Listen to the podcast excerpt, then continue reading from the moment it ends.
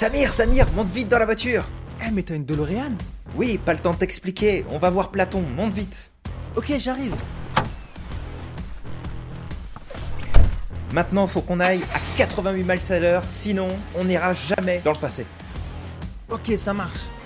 Mais il y a un mur devant toi.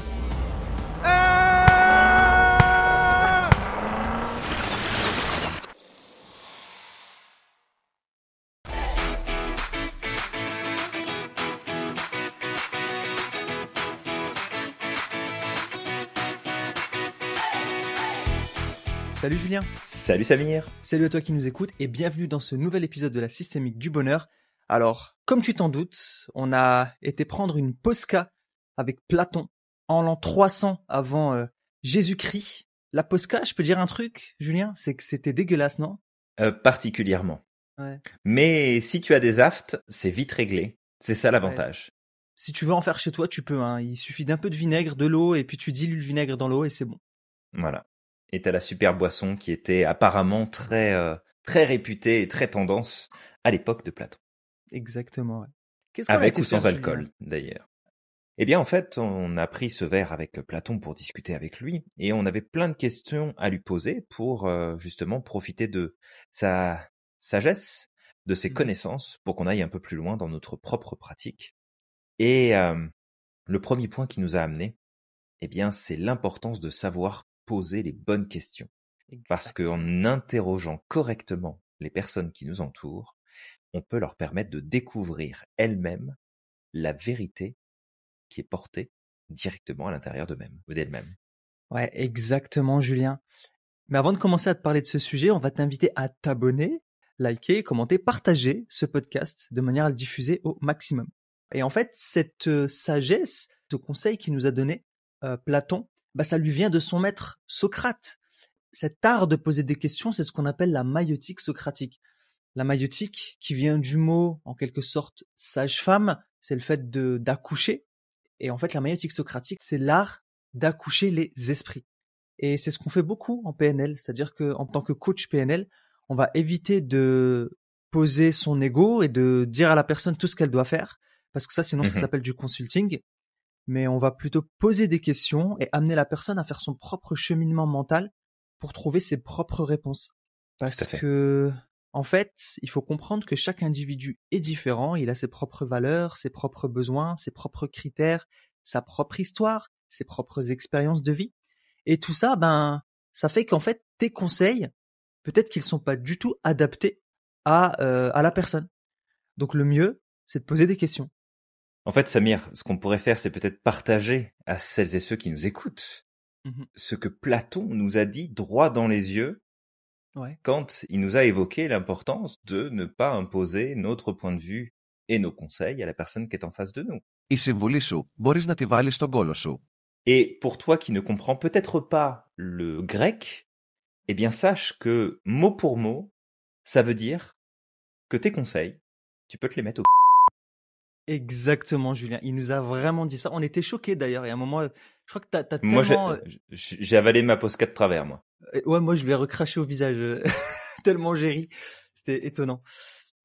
Et en fait, c'est, toute la philosophie de Platon et de Socrate, c'était autour du questionnement.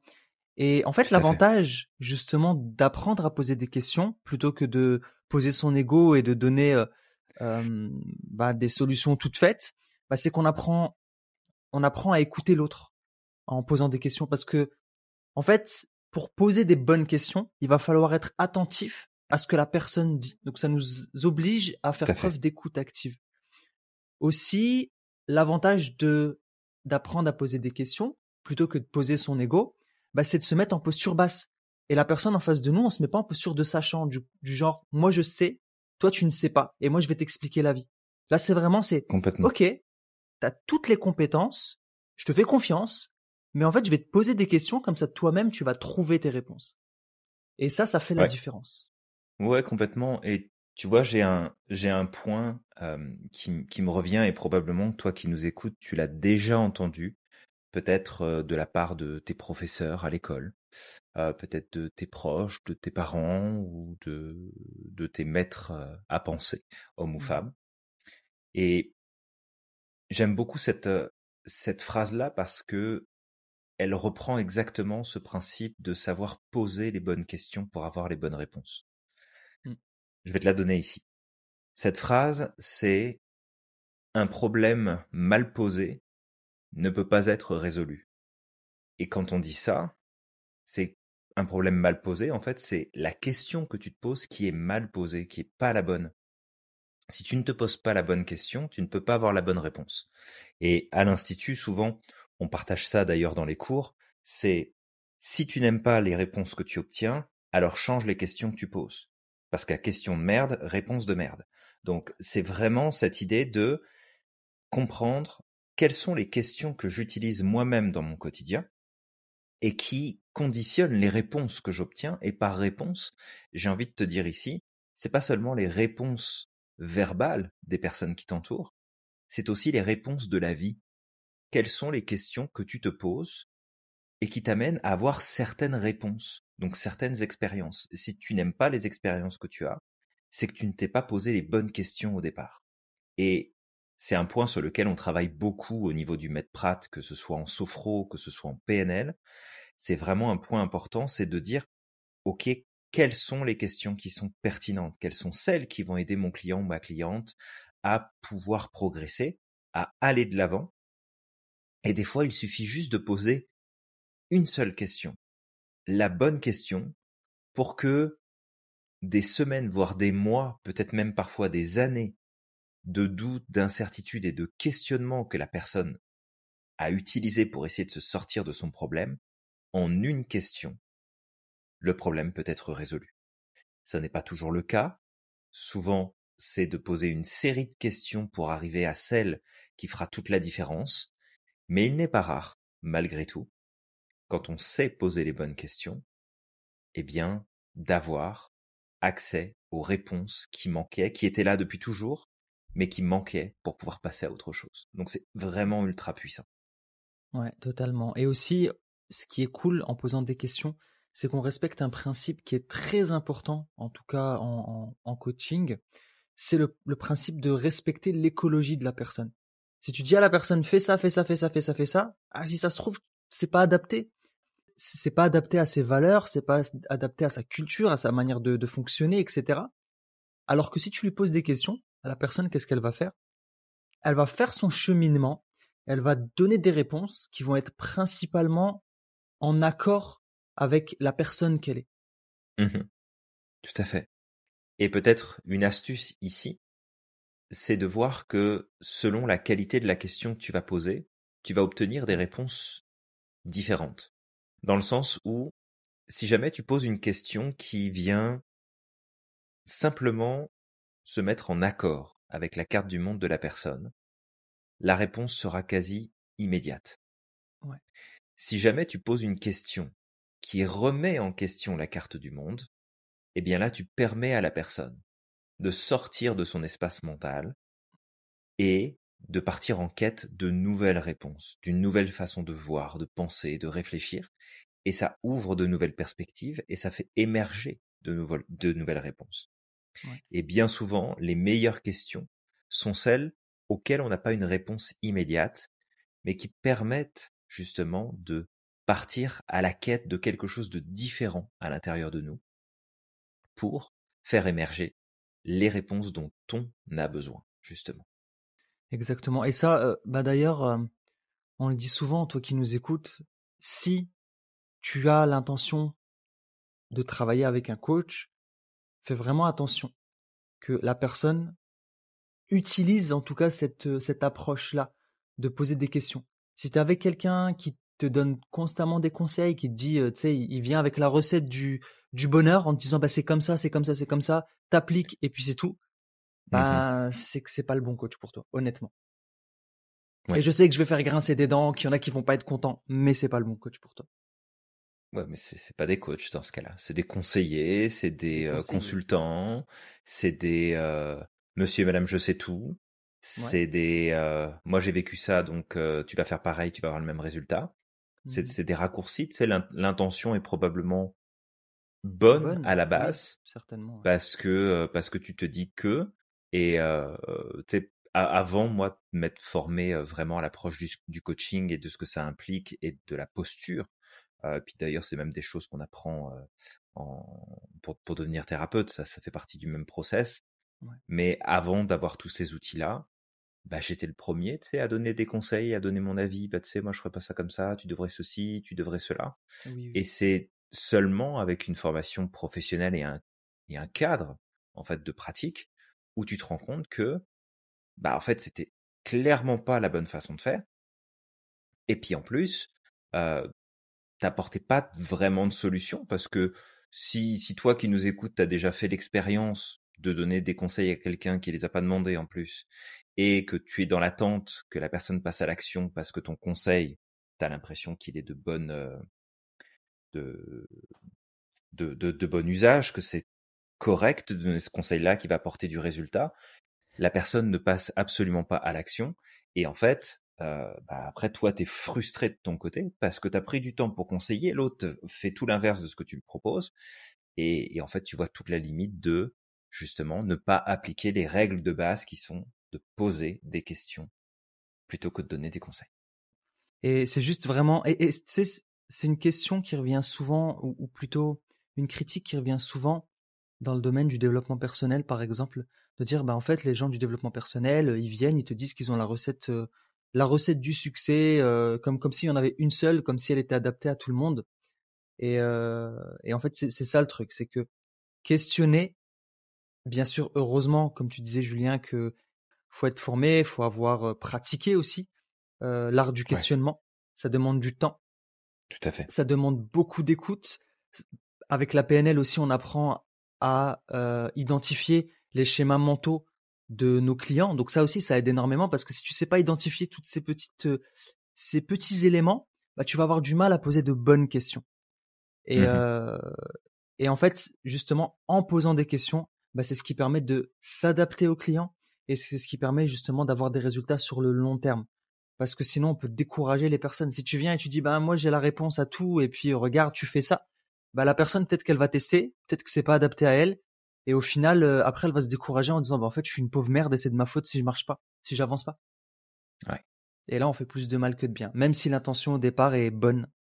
Ouais, parce que c'est ça, il y a toujours l'intention de départ qui est ok, et ça, c'est un des présupposés clés de la PNL, que de toute façon, tout action, tout comportement est soutenu par une intention positive, mais c'est pas pour autant que bah, il faut continuer à utiliser cette stratégie-là. C'est pas parce que l'intention est bonne que le résultat va l'être, et qu'il faut aussi apprendre à réajuster. Donc euh, c'est vrai que quand euh, Platon nous a donné cette information-là, de dire attention les gars, posez des questions, Arrêtez de Mmh. donner des conseils, soyez plus cohérent dans votre discours, apportez beaucoup plus d'éclairage, ne, ne donnez pas, ne donnez pas l'information directement, posez plutôt la question qui va être reçue, qui va ouvrir l'esprit, qui va ouvrir l'attention. Tu sais, il y a cette expression qui dit qu'il vaut mieux apprendre à quelqu'un à pêcher plutôt que d'aller pêcher pour lui et de lui ramener du poisson Voilà. tous les jours.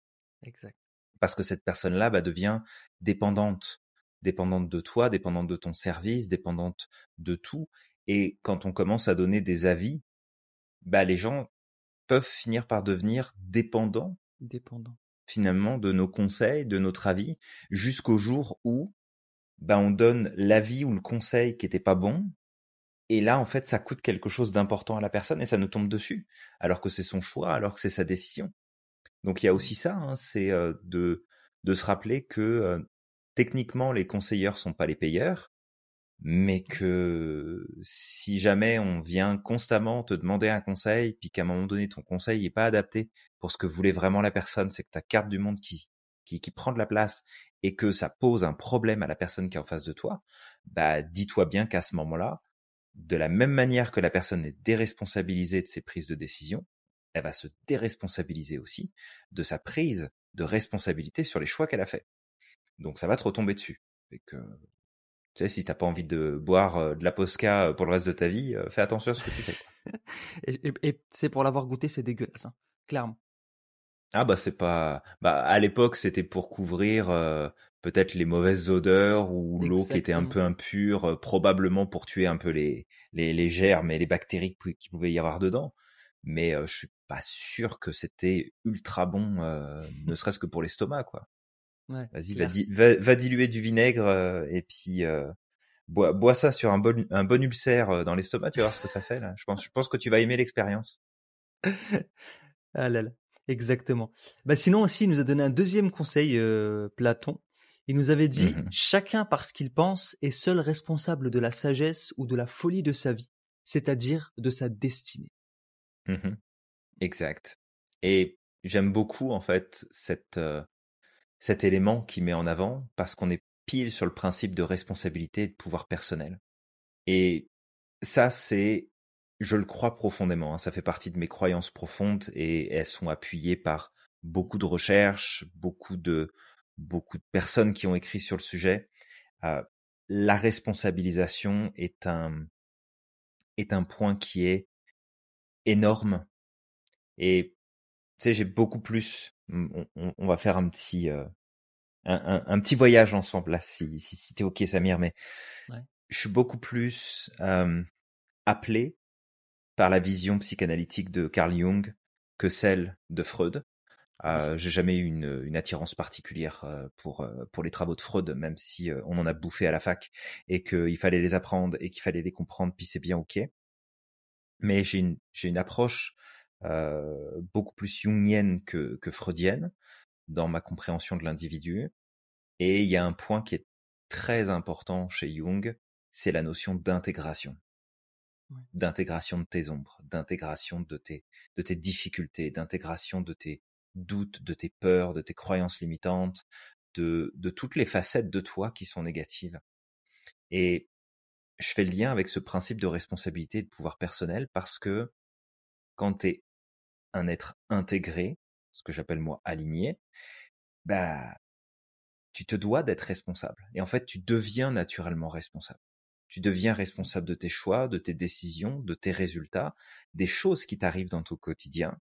Et en fait, ça te donne un pouvoir, mais qui est immense sur tout ce qui peut se produire. Et je réécoutais il y a pas, il y a, pas très longtemps une conférence justement euh, qui, qui, qui parlait d'un autre sujet, c'était sur le, sur le stress post-traumatique. Et il y a, y a un point qui ressortait, c'était que chez les personnes qui souffrent de stress post-traumatique, entre autres les soldats qui reviennent du combat et qui sont traumatisés, qui ont plus de mmh. vie sociale, qui, qui réagissent à la moindre, moindre changement de lumière, etc. Et qu'en fait, le point commun, ce n'est pas tant ce qu'ils ont vécu, mais c'est ce qu'ils ont fait ou ce qu'ils n'ont pas fait.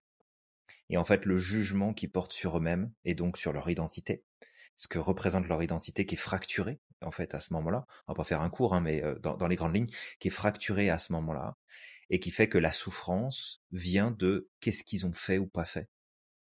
Et que quand tu prends pas tes responsabilités, bah tu peux pas t'intégrer pleinement et attention, je suis pas en train de prendre un raccourci là en disant oui alors toutes les personnes qui souffrent de PTSD là prenez vos responsabilités puis ça va changer votre vie. Alors oui ça va changer votre vie, mais il y a, y a tout un tas d'autres choses à prendre en compte aussi. Mais c'est de voir à quel point c'est important que toi ce que tu penses, ce que tu as dans ta tête, tu en es à 100% mmh responsable et que que ce soit vrai, que ce soit faux, que ce soit bon, que ce soit mauvais, que ce soit juste ou non, tu en as pleinement la responsabilité et c'est toi qui décides de faire ce que tu veux de ce qu'il y a dans ta tête. Et, ça, c'est au cœur, bah, de toute notre approche, hein, quoi qu'il arrive. On est vraiment dans cette dynamique-là. Mais c'est que quand tu intègres ça, ta vie, elle se transforme, littéralement.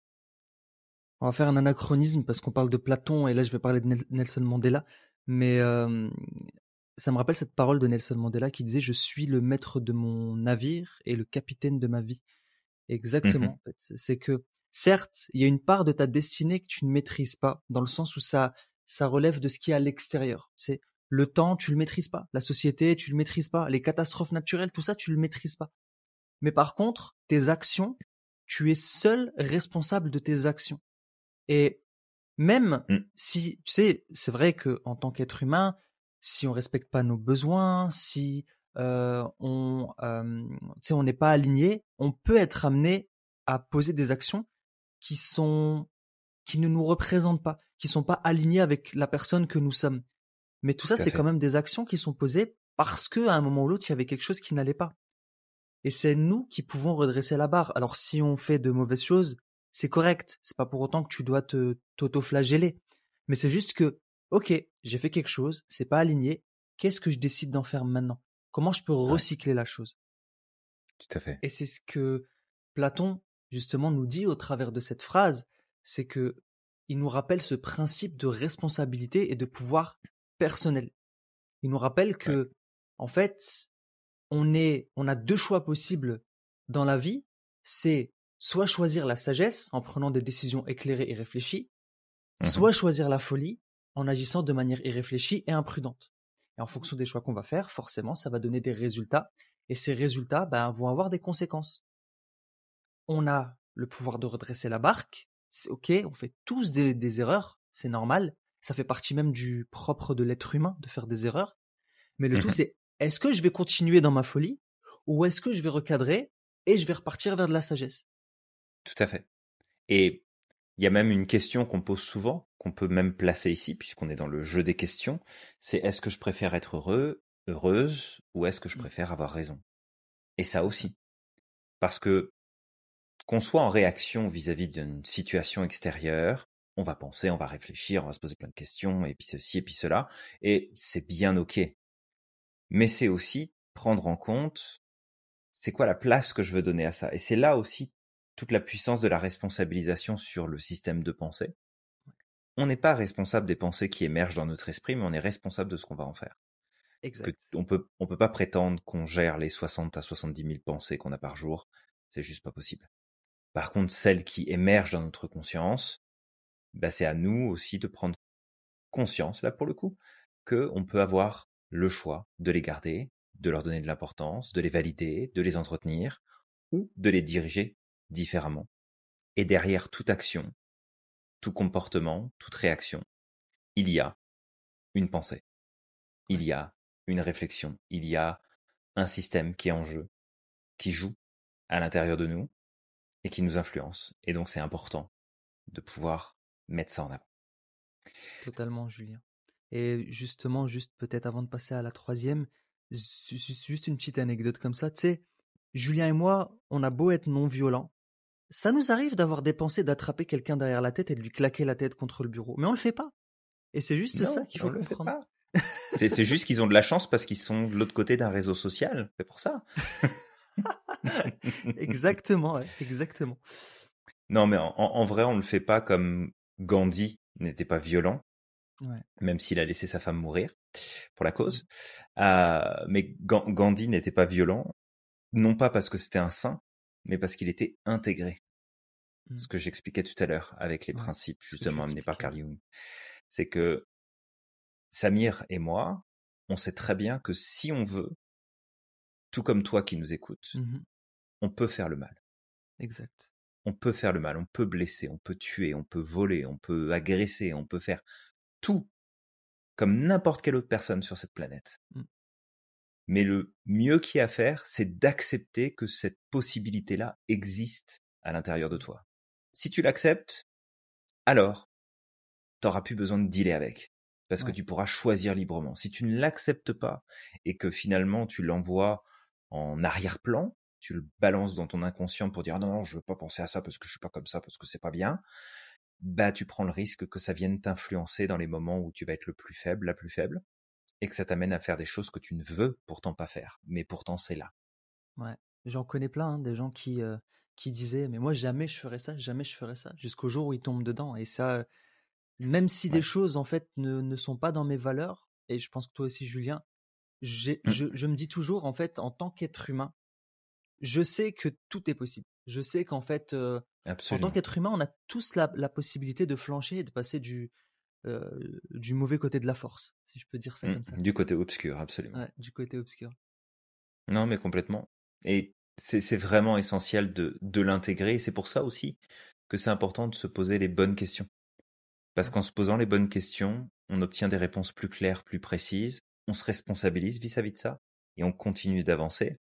Et en fait, peut-être qu'on peut introduire le, troisième point qu'on a eu le plaisir d'échanger avec, euh, avec Platon justement autour de, de ce verre dégueulasse. Il n'y a pas d'autre mot. Exact. Troisième principe hyper important. Alors celui-là, pour moi, c'était l'un des principes qui m'a le plus euh, marqué. C'est la parfaite sagesse à quatre parts. Sagesse, le principe de bien faire. Justice, le principe d'agir avec équité en public et en privé. Fortitude, le principe de ne pas fuir le danger, mais de l'affronter. Tempérance, le principe de surmonter ses désirs et de vivre avec modération. Absolument. Quatre points euh, très très importants. D'ailleurs, il y en a, il y en a plein d'autres, des points euh, clés euh, de justement du de l'approche de Socrate, de Platon. Donc, le premier, c'était la sagesse que tu as évoqué, Samir? Exact. La sagesse, c'est quoi? Si on reprend la sagesse, c'est pas le fait de tout savoir. Ce n'est pas le fait de tout connaître. C'est pas le fait d'être vieux non plus, parce qu'il y a des vieux cons mmh. et des vieilles connes. Il y a les deux. Mais la mmh. sagesse, c'est vraiment de d'être en mesure de savoir appliquer ce qu'on sait, de le mettre en mouvement, de le mettre en application, et de tendre vers la justesse et la bonté, en autant que c'est mmh possible. Fait que c'est de mettre, en gros, au service de la bonté, des choix, des actions, des paroles, ce qu'on sait être juste, ce qu'on sait être bon, ce qu'on sait être pertinent et utile. Et toi qui nous écoutes, on t'invite peut-être à faire, si tu as envie bien sûr, un petit tour d'horizon sur ce que tu sais mais que tu n'appliques pas. Qu'est-ce que tu sais que tu dis régulièrement? Ouais, je sais, faudrait que. Ouais, je sais, ceci, cela. Oui, je sais, ceci, cela. Et que tu n'appliques pas vraiment et donc que tu n'es pas pleinement dans ta sagesse. Qu'est-ce que tu pourrais peut-être pousser un petit peu plus loin? Exactement. Et ça rejoint le point, le deuxième point qu'il nous avait donné, celui de, bah, de prendre des décisions éclairées. Ça fait partie de la sagesse et, et de façon à faire ce qu'il y a à faire. Être bon et juste. Le deuxième point, c'était celui de la justice. Et ce principe de justice, il concerne l'équité et l'impartialité dans nos actions, qu'elles soient mmh publiques ou privées. Et ça, c'est vraiment important de le garder à l'esprit, mettre en gras, surligner le public ou privé. Parce que, en fait, lorsqu'on est en public, on a tendance, par peur des autres, par peur d'être rejeté, bah, de montrer notre meilleure facette, en quelque sorte. Par contre, en privé, bah, vu qu'il y a personne qui nous voit, on a peut-être plus tendance ou plus de facilité à tomber dans nos travers, dans nos dérives. Sauf que, justement, ce que tu fais en privé va s'imprégner en toi. Toutes tes répétitions, tes automatismes, ça finit par s'ancrer en toi. Donc c'est pour ça que ça va être important d'incarner ce principe de justice, aussi bien dans le privé que dans le public. Ouais. peut-être même, j'ai envie de dire, plus dans le privé Exactement. Que dans le public, parce que le public, tu vas le faire parce que tu as la pression sociale, tu as le regard des autres, tu as les règles à respecter, tu as ce que pourrait penser, dire, etc. Mais si tu l'appliques en privé, bah, tu vas naturellement l'appliquer au public. Mmh. Ça va être beaucoup plus facile de le tenir, ça sera moins une contrainte. Et Ici, ça ne veut pas dire que tu dois te brimer complètement et ne plus rien faire dans ta vie privée quand personne ne te regarde, s'il y a des choses que tu aimes faire mais que tu veux garder pour toi mmh parce que c'est ton jardin secret, parce que c'est tes activités à toi, parce que c'est du moment que tu prends pour toi, c'est des choses qui sont normalement saines et positives. Après, ça dépend ce que tu fais. Si tu te fais un kilomètre de rail de coke à la maison euh, pour faire le tour de ton appartement, je, je suis pas sûr que ce soit une bonne chose mais c'est plus cette idée de il y a des choses que je vais faire en privé, mais peut-être se poser la question est-ce que même si c'est privé, est-ce que c'est juste en fait de faire mmh ça? Est-ce que c'est équitable? Est-ce que c'est impartial pour moi-même, pour toutes les parties de moi-même? Parce que bah, parfois il y a des choses qui vont ressortir effectivement dans notre vie privée qui ne nous font pas tendre vers la, vers la meilleure version de nous-mêmes. Et souvent, tu sais, ça fait vraiment écho au point d'avant avec la sagesse. Hein. C'est que souvent, ce qui sort dans notre vie privée et qui fait qu'on ne se respecte pas ou qu'on met des choses qui ne mmh sont pas bonnes, c'est parce qu'on n'a pas appliqué la sagesse en premier lieu. On n'applique pas ce qu'on sait. On ne prend pas de décision de manière réfléchie et éthique vis-à-vis de nous-mêmes et de notre carte du monde. Donc c'est vraiment une, une continuité. Pour ajouter un petit truc, Julien, ça me rappelle une règle, c'est un principe en tout cas, que j'ai appris depuis jeune dans ma religion. Ce principe, c'est lorsque tu fais quelque chose en privé, quand personne ne te regarde, pense au fait que si personne ne te voit, Dieu lui te voit. Mais si tu crois pas en Dieu, c'est pas grave, parce que le tout c'est de se poser cette question, cette question aussi que j'ai appris très jeune, c'était si on me voyait en public ou si quelqu'un que j'appréciais me voyait faire cette chose-là, est-ce que Mhm. je la ferais? Ou est-ce que à ce moment-là, je me dirais ah non non. Donc si en public ça te gênerait de faire quelque chose et tu sens que c'est pas quelque chose de positif, encore une fois, on parle de choses non saines, ben si en public tu le ferais pas, pourquoi tu le fais en privé? Surtout que ça va impacter ton estime de toi. Mhm. Clairement. Ça peut jouer énormément. Et en fait, peut-être que là-dessus, on peut prendre le troisième point que tu évoquais, Exact. parce que ça va nous aider à faire face à tout ça. C'est ce qu'on appelle la fortitude. Ouais. Moi, j'aime beaucoup ce terme-là de fortitude, parce que Mhm. c'est pas tant le fait d'être fort, c'est pas l'injonction du sois fort, faut que tu sois fort, que tu montes pas tes émotions, que, que, que tu partages pas ce que tu ressens. La fortitude, c'est, c'est pas du tout ça. C'est le fait de, d'être capable de prendre sur soi pour faire face aux dangers et aux difficultés avec courage. Mhm. Courage et détermination, plutôt que de fuir, plutôt que de choisir la facilité, plutôt que de choisir le chemin qui va t'emmener dans une direction qui est peut-être rassurante au départ, mais qui va être en fait ta destination euh, pérille, parce que ça va te coûter bien plus que d'affronter ce que tu dois affronter pour atteindre ton but, pour atteindre tes objectifs. Donc la fortitude, elle va nous aider parce que elle va nous dire regarde, affronte avec courage, engage-toi face au risque de peut-être te tromper, au risque d'échouer dans ta recherche de sagesse et de justice, mais pour pouvoir progresser, pour aller de l'avant. Et en fait, la fortitude, elle nous amène aussi sur deux terrains qui sont importants et qui sont en fait une évolution euh, du premier vers le second, si on regarde bien. Mhm. On a d'abord le concept qui a été ramené euh, par Boris Cyrulnik, qui est le représentant officiel francophone du principe de la résilience. Chez les anglophones, c'est Viktor Frankl qui en est le dépositaire.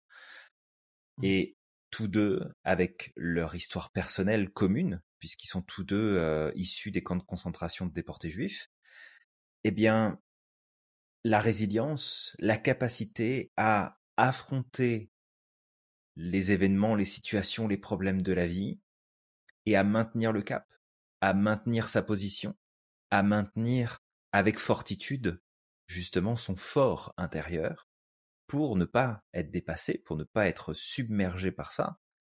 Et après, on a l'évolution finalement de la résilience et peut-être un concept qu'on aime encore plus, toi et moi, Samir, qui est issu des travaux de Nassim Nicolas Taeb. Et si jamais ça t'intéresse, il a écrit plein de bouquins qui sont super intéressants. Et en fait, il a amené le principe de l'antifragilité. Mm. Et la fortitude, c'est à la fois être capable de faire preuve de résilience, donc du courage face aux dangers, aux difficultés, de tenir bon tabac et de perdurer. Et l'antifragilité, c'est de tirer les enseignements finalement de ce que tu as appris dans ces challenges et d'appliquer la sagesse pour les appliquer dans ta vie et donc progresser avec ça. Donc fortitude plus sagesse plus justice, ça t'amène vachement loin. Ça te fait progresser de fou. Bah, Exactement, effectivement. La- L'antifragilité, c'est quelque chose qui est hyper important et c'est un principe qu'on essaye en tout cas de d'appliquer au jour le jour dans notre Mhm. progression. C'est vraiment de. D'apprendre. Tu sais, quand, quand la vie te met au plus bas, au début, tu, tu accueilles. Tu sais, tu accueilles ce qui se passe. Peut-être qu'effectivement, il y a des émotions négatives, il y a peut-être des douleurs, etc. C'est OK. Ça fait partie de notre humanité. Heureusement qu'on est comme ça. C'est ce qui fait de nous des êtres humains.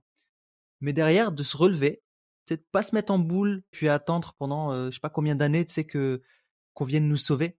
Juste de se Mhm. relever et de commencer à poser un pied devant l'autre et de se renforcer. C'est surtout ça. C'est que la résilience, on rebondit, mais on reprend son état naturel. L'antifragilité, on se renforce. À, à chaque fois, après avoir le, le, le visage face contre terre, de se relever avec encore plus de ressources et encore plus de force. Complètement. Et il y a cette expression euh, anglaise, alors je vais la faire en français, euh, je la trouve géniale, c'est quand la vie t'envoie des citrons, t'apprends à faire de la limonade. Ah, j'aime bien, j'adore. Elle est pas mal celle-là. Elle est pas mal du tout. Exactement. On avait un euh, une phrase comme ça qu'on se disait euh, dans les moments difficiles, c'était euh, Bring it on. Limite, tu regardes la vie et tu lui dis, vas-y, donne-moi en plus. Vas-y, envoie, Ouais, envoie en plus, absolument. J'en veux un peu plus. J'en ai pas assez. Envoie. On est sado.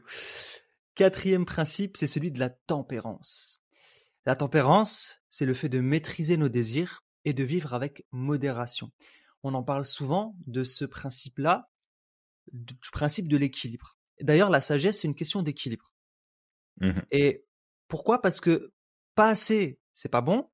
Aller dans l'extrême, c'est pas bon. Dans les deux cas, on va souffrir. C'est un peu comme si Tout tu fait. prenais une balance et qu'elle penchait d'un côté ou de l'autre. Il y a un déséquilibre. Donc le mieux, c'est de trouver le milieu juste ou le juste milieu. Alors on disait souvent le juste milieu, mais qui, Le milieu juste, Samir, le milieu juste. Justement. Ce qui vient de la sophro lorsque j'ai j'ai commencé mes cours avec toi, Julien, en sophro, Mhm. c'était le milieu juste. Pourquoi? Parce que le milieu juste, en quelque sorte, c'est le, le milieu de chaque, chaque individu a son propre milieu, en fait, son propre équilibre. Et donc chacun doit trouver son milieu le plus juste euh, possible. Tout à fait. Et du coup, bah, ça va passer effectivement par euh, la maîtrise des désirs, parce que les désirs, alors c'est bien, hein, ça nous anime, ça nous permet d'avancer, mais par contre, quand tu tombes dans les, les excès, bah, tu en deviens addict, et, euh, et ça finit à un moment ou l'autre par dérégler tout notre système. C'est un peu comme si on vivait juste pour satisfaire ses désirs. Ça devient une finalité, en fait.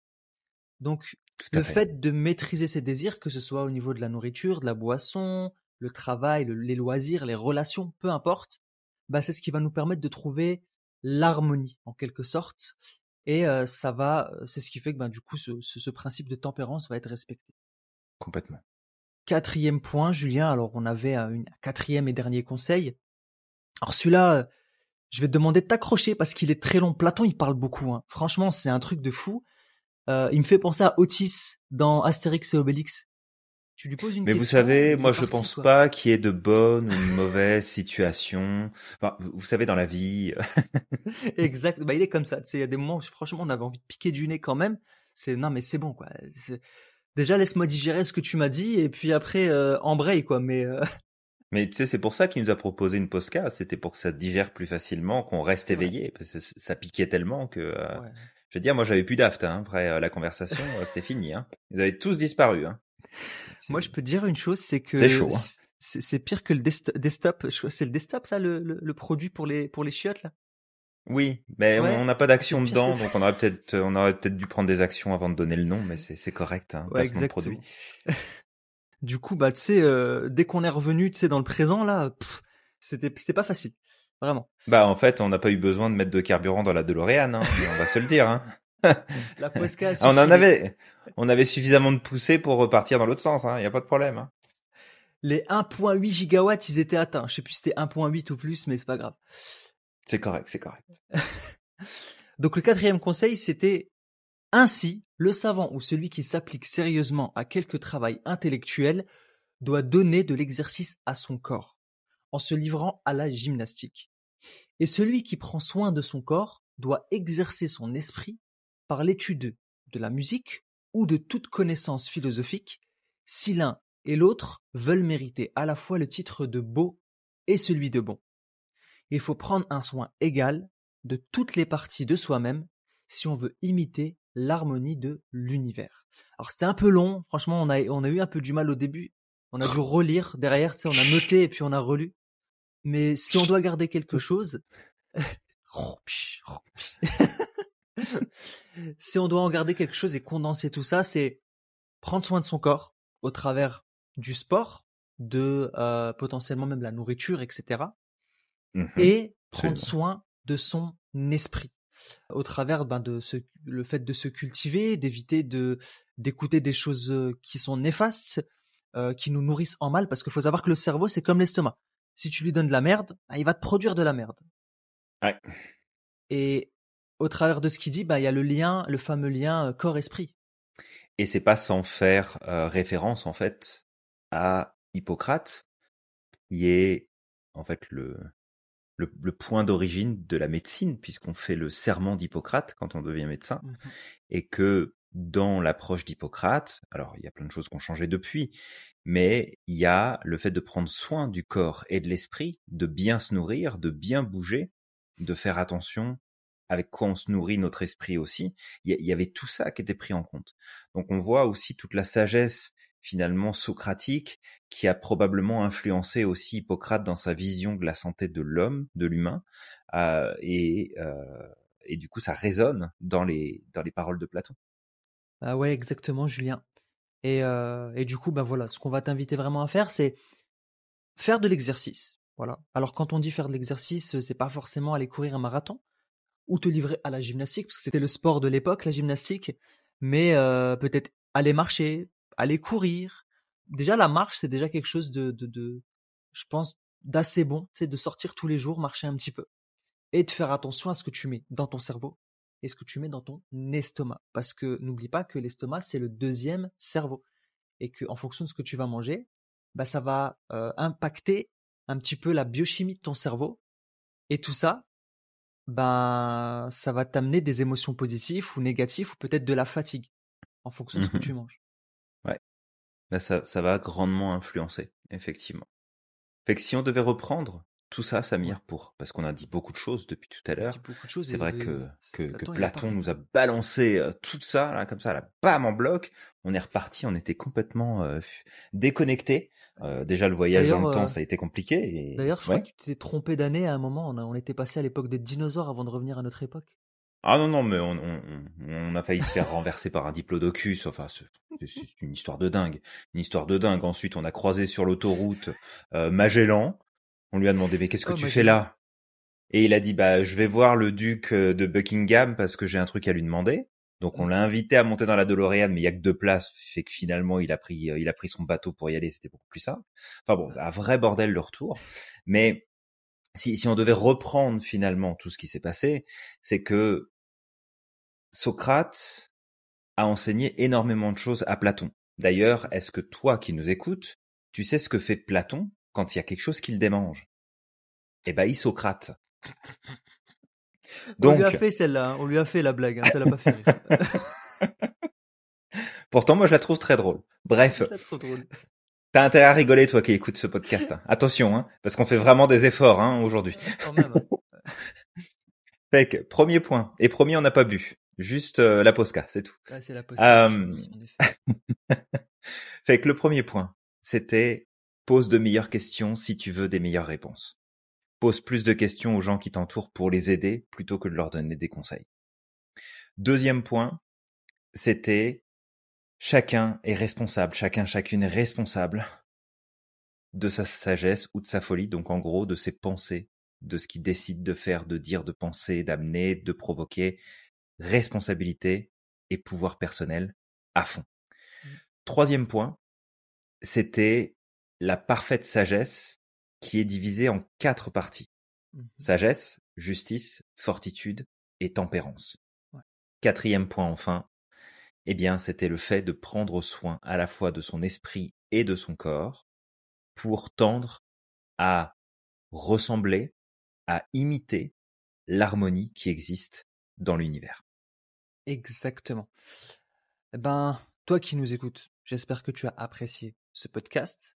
Et on va t'inviter du coup à liker, commenter, partager ce podcast si tu as aimé, si tu trouves qu'il peut être utile à d'autres personnes.